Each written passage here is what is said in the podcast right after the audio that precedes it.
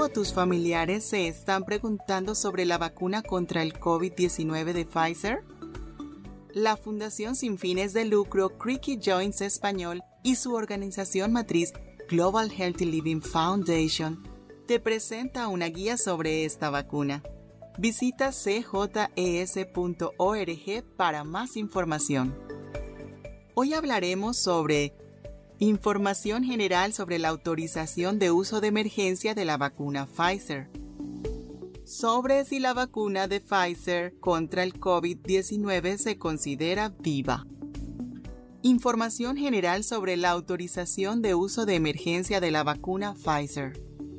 Otorgar una autorización de emergencia no es lo mismo que la vacuna con licencia oficial y aprobada por la FDA.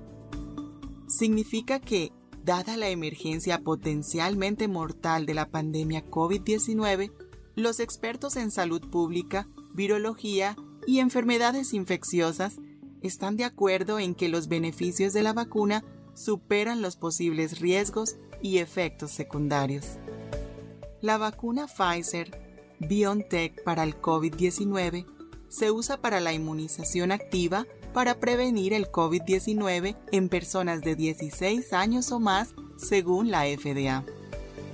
Como parte de la autorización de emergencia, Pfizer ha publicado reportes informativos sobre la dosificación y administración de la vacuna, tanto para los que se van a vacunar y sus cuidadores, como para los médicos que administrarán las vacunas. Es importante destacar que las guías no establecen que las personas inmunodeprimidas no deban recibir la vacuna. Más sobre esto a continuación. Las vacunas comenzarán en los próximos días en los Estados Unidos. Algunos países ya la han autorizado y comenzado a administrarla, incluyendo el Reino Unido, Canadá y México. Pfizer tiene un acuerdo con el gobierno de Estados Unidos para suministrar 100 millones de dosis de aquí a marzo de 2021, suficiente para vacunar a 50 millones de personas. Por ahora, se están enviando suministros limitados de la vacuna a cada estado, y cada estado tiene su propio plan de distribución. La mayoría de las dosis van directamente a hospitales y sistemas de salud para vacunar a los trabajadores de la salud a medida que haya más dosis disponibles, las personas que viven y trabajan en hogares de ancianos y centros de atención a largo plazo serán las siguientes en la fila. Después de esto, los planes de distribución se vuelven menos claros, pero las vacunas se priorizarán para los trabajadores esenciales y las personas mayores de 65 años y con afecciones de salud que tengan riesgo de COVID-19 grave. Esto puede no incluir necesariamente a personas con condiciones inflamatorias o autoinmunes, sino que se centra más en las comorbilidades que pueden tener algunos de estos pacientes, como obesidad, enfermedades cardíacas, enfermedades pulmonares y más. ¿La vacuna Pfizer para el COVID-19 se considera viva? No. La vacuna Pfizer COVID-19 no es una vacuna viva las vacunas vivas usan una forma debilitada, atenuada del germen que causa la enfermedad real. Por ejemplo, la vacuna contra la varicela usa una versión viva del virus varicela zoster.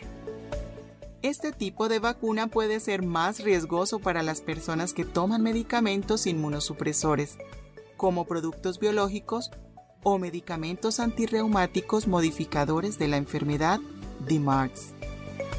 Sin embargo, la vacuna Pfizer se fabrica de manera completamente diferente. No puede contagiarte con el coronavirus. Se llama vacuna de ARN mensajero o ARNM. También has escuchado que lo refieren como mRNA en las noticias, porque esta es la abreviatura en inglés. El coronavirus tiene proteínas puntiagudas que sobresalen de él. Estas proteínas puntiagudas permiten que el virus ingrese a tus células y comience a replicarse.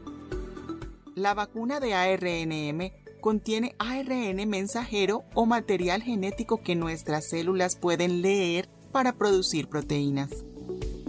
La vacuna enseña a las células de tu cuerpo a producir proteínas puntiagudas de coronavirus para que el cuerpo aprenda a reconocerlas y genere una respuesta del sistema inmunológico. El ARNM es muy frágil y no se puede inyectar directamente en el cuerpo, por lo que está rodeado por una capa de partículas de grasa en la vacuna. Es esta capa de lípidos la que requiere que la vacuna Pfizer se almacene a temperaturas ultra frías, aproximadamente menos 100 grados Fahrenheit. Gracias por aprender un poco más sobre la vacuna contra el COVID-19. Te invitamos a que visites cjes.org para más información. Te deseamos bonito día y buena salud de parte del equipo de Creaky Joints Español y Global Healthy Living Foundation.